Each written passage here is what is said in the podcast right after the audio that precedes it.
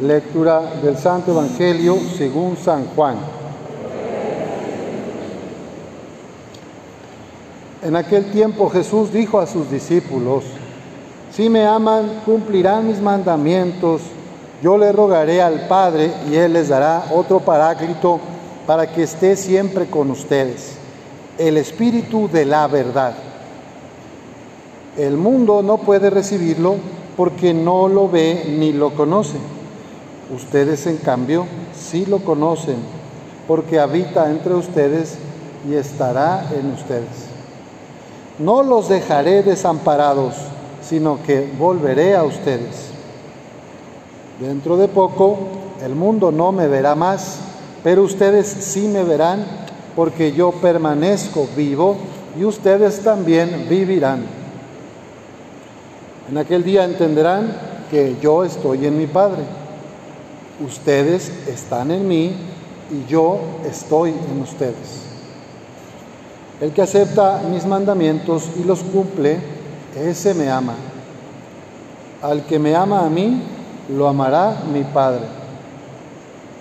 Yo también lo amaré y me manifestaré en él. Esta es palabra del Señor. Pueden sentarse.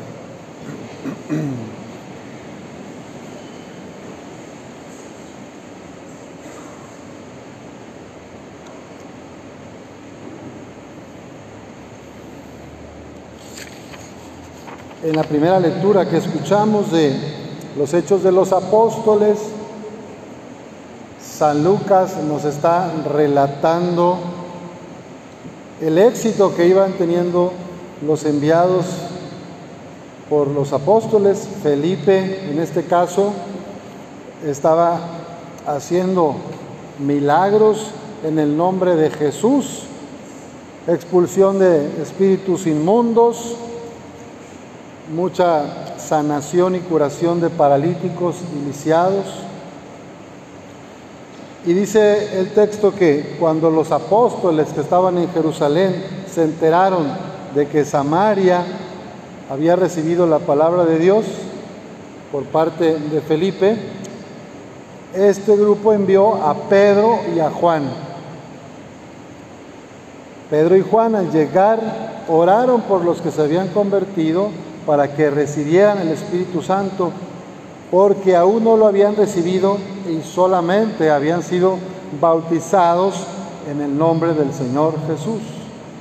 Entonces Pedro y Juan impusieron las manos sobre ellos y ellos recibieron el Espíritu Santo. Este es uno de los textos bíblicos que tiene que fundamenta el sacramento de la confirmación. Es una de las bases de la Sagrada Escritura de este sacramento de la confirmación que da el obispo por imposición de las manos y por unción del Santo Crisma. El bautismo nos quita el pecado original por el agua del bautismo, recibimos al Espíritu Santo y nos incorporamos a la iglesia. Cuando somos bebés o chiquitos no estamos conscientes de lo que pasa. Son nuestros papás los que nos acercan a la fe a través del bautismo. La confirmación se trata ya de un acto de decisión personal, de una acción ya meditada, ya con una persona que puede saber lo que está decidiendo, lo que está optando. Entonces, cada año en todas las parroquias se preparan adolescentes y jóvenes para hacer su confirmación. En algunas diócesis se les da primero la confirmación y luego se hace la primera comunión. En general, a mí me ha tocado lo contrario. Primero hacen la primera comunión y tiempo después reciben su confirmación por imposición de manos del obispo. Pues Pedro y Juan impusieron las manos sobre estos que ya habían sido bautizados y entonces recibieron la plenitud del Espíritu Santo.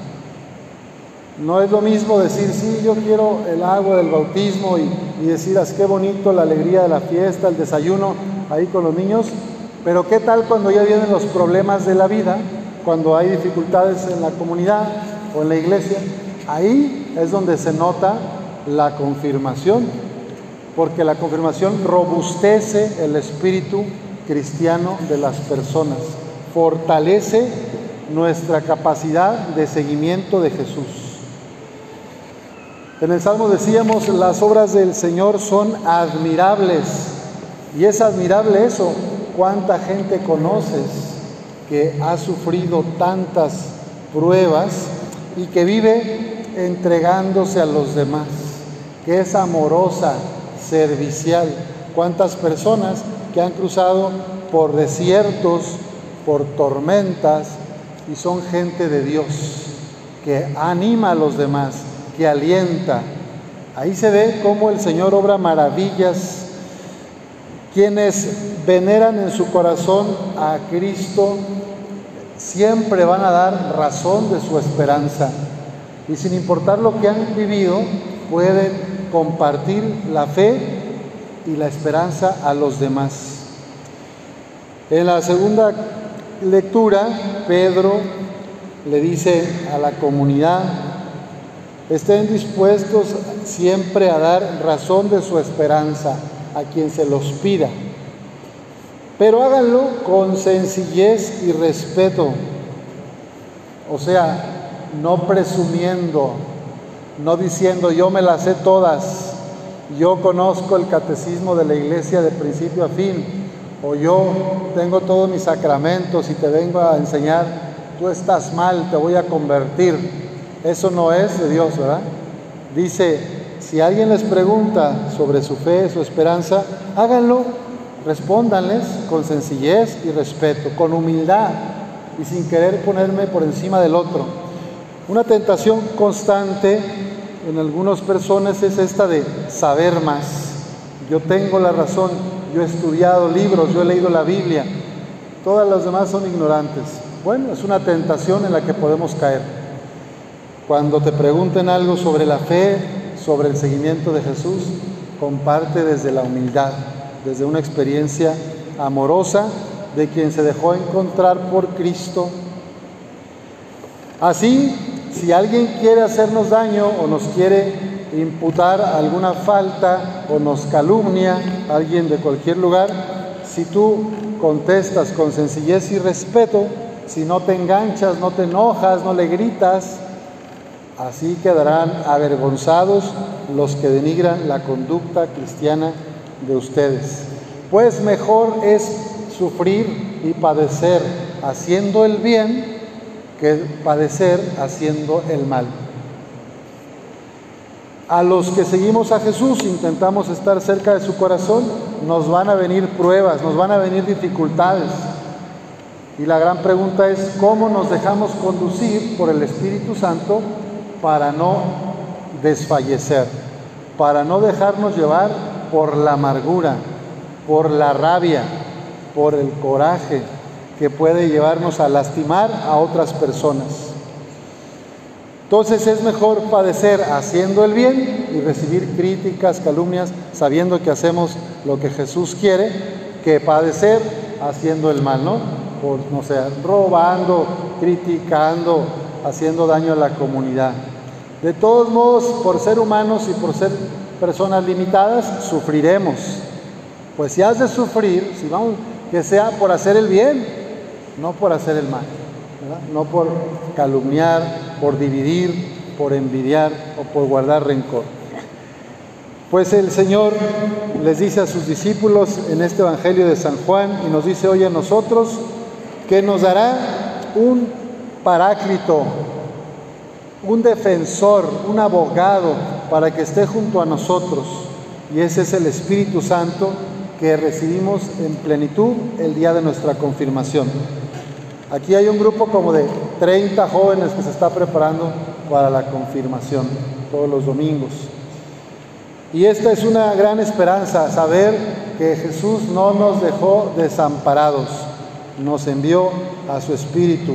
El Padre y el Hijo envían al Espíritu Santo para permanecer con nosotros y así Jesús permanece vivo en cada uno de nosotros y así entonces podemos compartir su misericordia a los demás.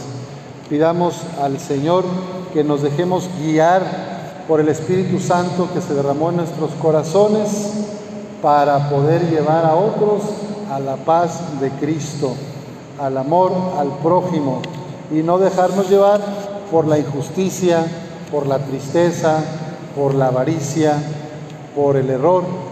Que este espíritu de sabiduría nos ayude a vivir como resucitados, amando y sirviendo a los demás. Así sea.